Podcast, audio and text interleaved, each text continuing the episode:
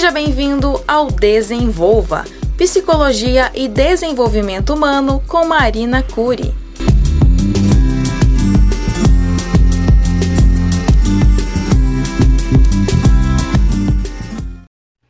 Olá, o nosso papo hoje vai ser sobre culpa materna. Nós vamos bater um papo com duas mães e falar um pouquinho sobre este tema. Vem com a gente!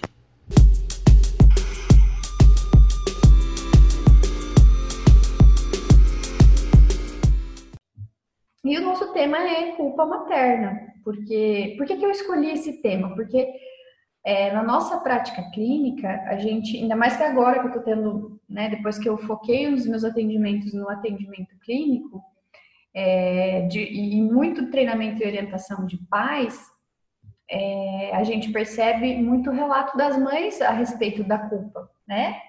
Culpas diversas. Até eu coloquei ali algumas falas que, que mostram, é, que tentam explicar e tentam descrever um pouco do que as mães sentem, né? Os pais também sentem culpa, mas não na mesma proporção que as mães. Esse sentimento ele não é tão experimentado pelos homens. Ele é muito mais experimentado por nós mulheres. Em decorrência de diversas questões, né? O nosso cérebro, o cérebro feminino, é muito diferente do cérebro masculino. Então, nós não experimentamos alguns sentimentos que eles experimentam com mais frequência e eles, é, e vice-versa, né, também é válido. Eles também não experimentam com muita frequência coisas que nós mulheres experimentamos com muito mais frequência. Toda experiência, ela vem para contribuir, né? Então, muitas vezes as mães têm um pouco de dificuldade de falar sobre si, de falar sobre é, questões que acontecem. Aqui não é o nosso objetivo a gente falar sobre si, né? Abrir conteúdos, falar o que está acontecendo. Não, não é essa a nossa proposta. Nossa proposta é falar abertamente sobre culpa materna. Quem se sentir à vontade pode falar. Quem não se sentir não precisa falar. Então nós não temos uma, uma regra, né? Não é uma regra se expor, não é, não é isso que nós queremos. Mas que a gente possa se abrir na medida do possível para tentar reestruturar o que está acontecendo com a gente, né? Se a gente não quiser compartilhar, não tem problema, mas o importante é a gente olhar para os nossos passos, olhar para os nossos pensamentos, para tentar se reestruturar e viver da melhor forma possível, com qualidade de vida e sentindo pouca culpa. A culpa é um sentimento, então a gente não vai se livrar dela. Agora, meninas, eu quero que vocês peguem aí um, um caderninho ou né, um papel, pode ser pequeno, uma caneta, um lápis, o que estiver perto aí de vocês, para que vocês possam fazer um exercício comigo. Eu também vou pegar, eu também vou fazer com vocês esse exercício, que é o seguinte: esse exercício conta com é, três coisas no dia de hoje que você pode ser grata. Então, gostaria que vocês anotassem nesse papel três coisas que vocês podem ser gratas do dia de hoje, especialmente. Vou dar um minutinho para vocês anotarem, tá? Podem anotar.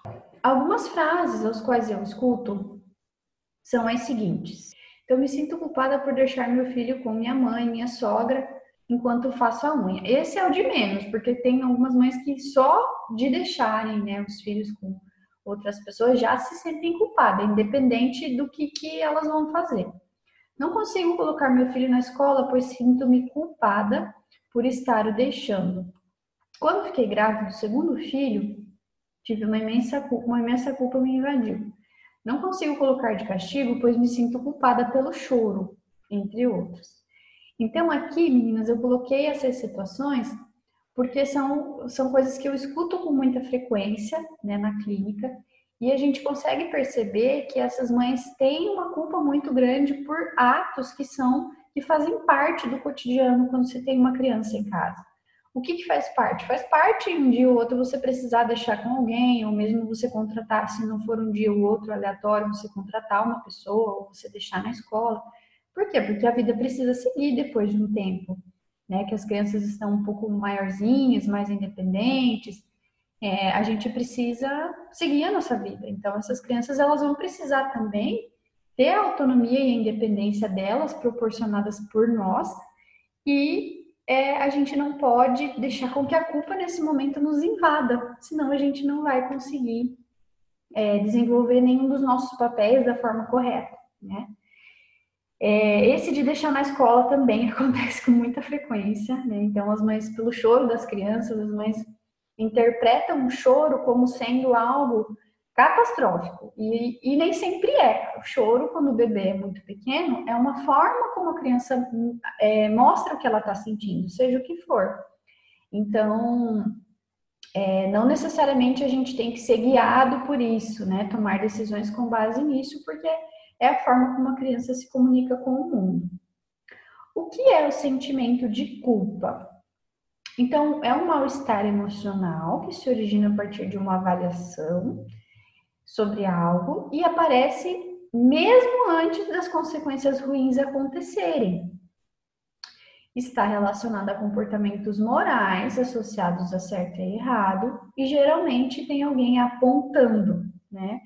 Então eu coloquei aqui bem de forma bem familiar, né? Isso aqui não é retirado de nenhum livro, nada. Por isso que eu escrevi. Geralmente tem alguém apontando. Então, geralmente tem alguém falando para essa mãe: olha, você fez isso, você fez aquilo, né? Você tirou da fralda muito cedo, por isso está acontecendo isso agora. Você pôs na escola, por isso está acontecendo isso. Então, geralmente tem alguém olhando para essa mãe com esse julgamento, que é um comportamento moral de certo e errado. E aí isso acaba gerando na mãe esse mal-estar, esse mal-estar emocional. Então é uma avaliação feita por alguém ou por ela própria, que mesmo sem ter acontecido nada, acontece, né? Mesmo sem ter tido alguma consequência na prática de ruim, esse mal-estar ele vem e ele acomete as mães de forma bem intensa. Então essa culpa ela gera dor, porém ela não promove, ela não promove mudanças. Ela não consegue promover nenhuma mudança e ela só faz com que a pessoa se sinta cada vez mais mal, pior. E é uma culpa que pode estar associada à depressão, por exemplo, a vários transtornos, mas a depressão em especial. Ah, Marina, eu estou me sentindo culpada. Significa que eu tenho depressão? Não necessariamente. Né? Nós não estamos falando que todas as pessoas que sentem culpa têm depressão. Mas se essa culpa é excessiva é, e se ela está associada, acontecendo com muita intensidade e muita frequência, pode ser um traço. Né? Na maioria das vezes, está ligada a interpretações errôneas da realidade e ligada a distorções cognitivas também.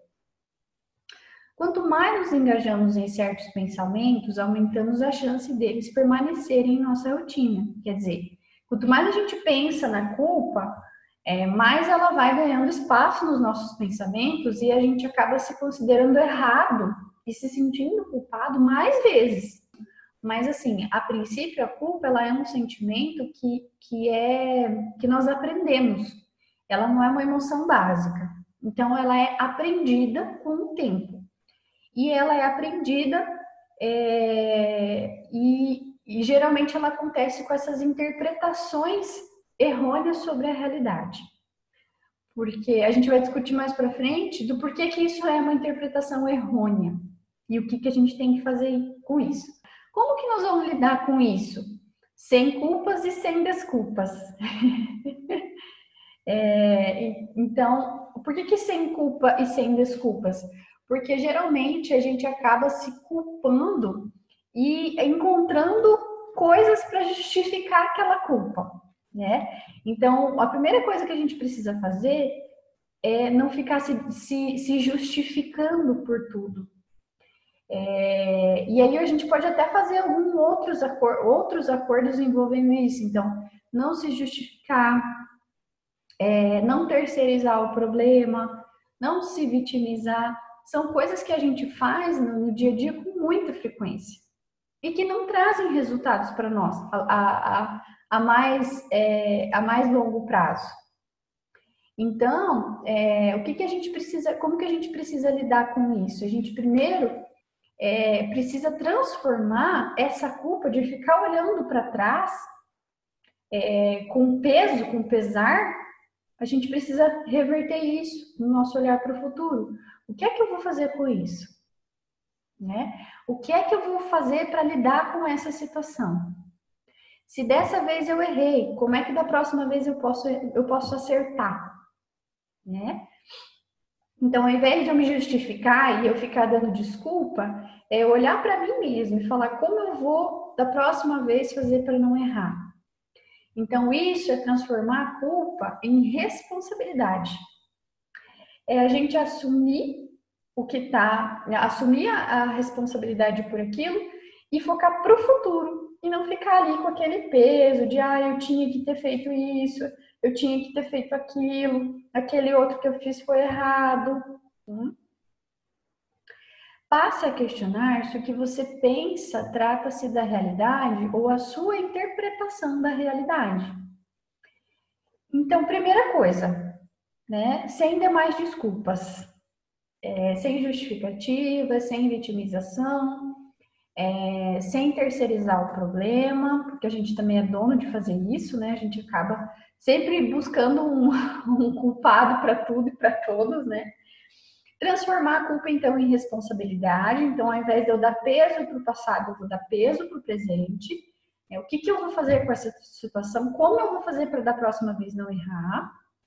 Se de fato eu errei. É, e passar a questionar o que, que eu penso, se o que eu penso é de fato a realidade, ou se o que eu penso é uma interpretação minha da realidade. Porque muitas vezes a culpa ela vem de pensamentos que não se tratam da realidade, pensamentos que tratam da nossa interpretação sobre a realidade. Uma vez a mãe, mamãe me procurou e falou assim para mim, Marina, tô com dificuldade de colocar meu filho na creche, tô me sentindo culpada, coisa e tal. É... Porque eu acho que eu tô abandonando ele. Então, olha só, esse pensamento era tão forte para ela que ela se sentia culpada, que era como se ela realmente deixasse o filho dela e tivesse abandonando ele, quando na verdade não estava, né? Então, o pensamento de estou o abandonando, né? Ao deixar minha escola, abandono meu filho. Esse é um pensamento que é uma realidade ou é uma interpretação sua da realidade? É uma interpretação dela. E aí, quando ela reconheceu isso, ela parou de se culpar porque ela entendeu que é, se fosse assim, todas as mães abandonariam os filhos, né? Porque todas as crianças vão para a escola. Quando as mães precisam retomar as suas vidas após um tempo do nascimento das crianças, por exemplo, viajar sem os filhos, voltar a trabalhar, precisam dar modelo aos filhos de autoestima e independência. Então, por que, que eu coloquei isso, meninas? Porque eu, na minha percepção clínica, é um dos momentos que as mães sentem mais culpa, onde elas têm que, por exemplo, ah, uma viagem de trabalho surgiu, tem que deixar as crianças. É, ou mesmo voltar a trabalhar, que é uma coisa corriqueira, né? Então eu percebo que as mães sentem muita culpa em deixar os filhos quando elas voltam a trabalhar. Quando é, a gente precisa voltar a trabalhar, seja quando for, seja se o bebê tem seis meses, se o bebê tem um ano, se o bebê tem dois anos, é porque a gente está precisando retomar, né? A gente vai agindo de acordo com as nossas necessidades. Então, se voltar a trabalhar é uma necessidade para aquela mãe, ela precisa fazer isso, é, não se trata de um abandono, né? não se trata de negligência, muito pelo contrário, ela está pensando no futuro dessa família. E aí, a gente precisa dar modelo para eles disso, de autoestima, de independência, a gente precisa ser modelo para mostrar para eles que está tudo bem viajar dois ou três dias, que a mamãe vai trabalhar. Isso pode ser explicado para as crianças, né? Nunca deve ser feito isso escondido, é, nunca deve ser feito isso sem contar para a criança o que vai acontecer. No começo, quanto mais pequena, eles também sofrem, mas é um processo que eles precisam passar. E a mãe também precisa passar por esse processo de retomar gradualmente as suas atividades. Então, é, isso de ir voltando, ir retomando a sua vida após o nascimento dos filhos, é um processo que onde a mãe, ao invés de ela se apegar na culpa de ter que fazer, viajar, voltar a trabalhar, deixar com alguém, enfim, ao invés de ela se apegar nisso, ela tem que se apegar no modelo que ela está dando, do que ela está mostrando para o filho dela, né? do quanto a minha mãe voltou a trabalhar, do quanto a minha mãe é, precisa trabalhar, precisa ser independente. Lógico que as crianças não têm esse raciocínio, é um raciocínio muito mais simples, né? Mas é, do quanto a gente precisa mostrar para eles que a vida vai seguindo junto com eles. A gente não precisa escolher uma coisa ou outra, a gente pode conciliar, né? Então, essa é a nossa ideia. A, a culpa tem a ver com a redução da, da nossa expectativa, né? Quanto mais alta é a nossa expectativa, pior é. Porque essa expectativa, ela alimenta coisas que vão dizer para nós no futuro que a gente foi culpada, seja de ter pensado aquilo ou ser de, de não ter feito de outra forma. Então, o que, que, o que, que a gente precisa fazer? Reduzir a nossa expectativa com relação a tudo. Claro que não significa que a gente não pode ter esperança pelas coisas, esperança pelo futuro, esperança pelas pessoas, mas que a gente precisa ter um equilíbrio na hora de estabelecer algum tipo de expectativa. Eu gosto de fazer a substituição de expectativa por resultado, porque quando a gente fala em expectativa, a gente joga tudo no outro, né? A minha expectativa com o meu marido é tal coisa. A minha expectativa com essa reunião é tal coisa. E aí eu jogo todo, tudo nesse outro. Quando eu trago o resultado, eu coloco, eu trago algo que vai vir de mim. Eu trago algo onde eu vou precisar mudar algumas peças do quebra-cabeça para que elas possam se encaixar. Então, ao invés da gente utilizar é, a expectativa, é mais legal a gente esperar resultados e ir atrás desses resultados, né? fazer mudanças no nosso comportamento para a gente poder atingir os nossos resultados.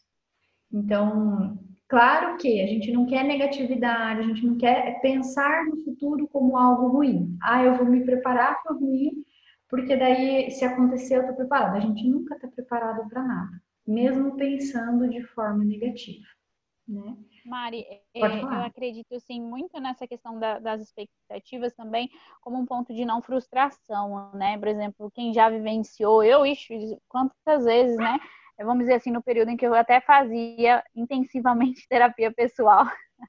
ah, então, o que, que acontece? Quanto mais expectativas eram criadas, mais frustrações a gente vai pré-estabelecendo a probabilidade da gente se frustrar diante daquilo que foi criado expectativa muito grande é maior, porque a gente demanda muito disso, ou seja, a gente coloca uma energia emocional muito intensa diante daquilo que foi pensado, que foi estabelecido, né? E quando a gente acredita que pode ser, por exemplo, positivo, pode ser legal, ou pode ser bacana, ou que às vezes pode dar errado, mas que tá tudo bem, a gente consegue equilibrar aí tanto um ponto legal quanto um ponto negativo, e aí não deixar com que essas expectativas ganhem espaço realmente no nosso lado emocional, né? Com certeza, é isso aí. Faz muito sentido o que você trouxe para nós. É, é, quanto mais expectativas, mais frustrações e mais culpas também. Né? A culpa tem muito a ver com a expectativa alta. É, por isso que lá no slide anterior, antes do vídeo, vamos ver se a gente consegue caçar ele aqui, é, eu escrevi assim: valorize coisas pequenas, né? Logo depois que vocês anotaram os pontos de melhoria e tal. Por quê? Porque a coisa pequena é isso, né? É jantar com meu filho, é estar com ele hoje, é poder ir no parquinho, né? Quando tudo voltar à normalidade, é poder montar um quebra-cabeça e é poder olhar daqui para frente do que a gente vai fazer amanhã e não do que a gente fez ou deixou de fazer no passado, né? Quer compartilhar algo, Gi? Não, você, a gente falando ali de expectativa, é, eu me lembrei de um acontecimento quando eu fui tirar o meu neném do peito, que não, hoje não é mais neném, né? É, já tá grandinho. É, é, eu lembro que muitas pessoas me falavam assim, ah, quando você tirar a, ele do peito durante a noite, ele vai dormir a noite inteira, você vai ver, você não vai mais precisar acordar à noite e tal. E eu já sofrendo com a culpa de que eu ia tirar ele do peito e não sei o quê, e eu pensando, ah, eu, eu parei e pensei, não, eu não vou ter essa expectativa de que ele vai dormir a noite inteira, tal. O que eu quero no momento é só tirar, que já, eu já achei que estava na hora, né, de tirar ele do peito e tal. E eu pensei comigo, não, eu não vou ter expectativa de que ele vai dormir. Eu não vou, eu não vou ficar nessa ansiedade de que ele vai dormir a noite inteira, né?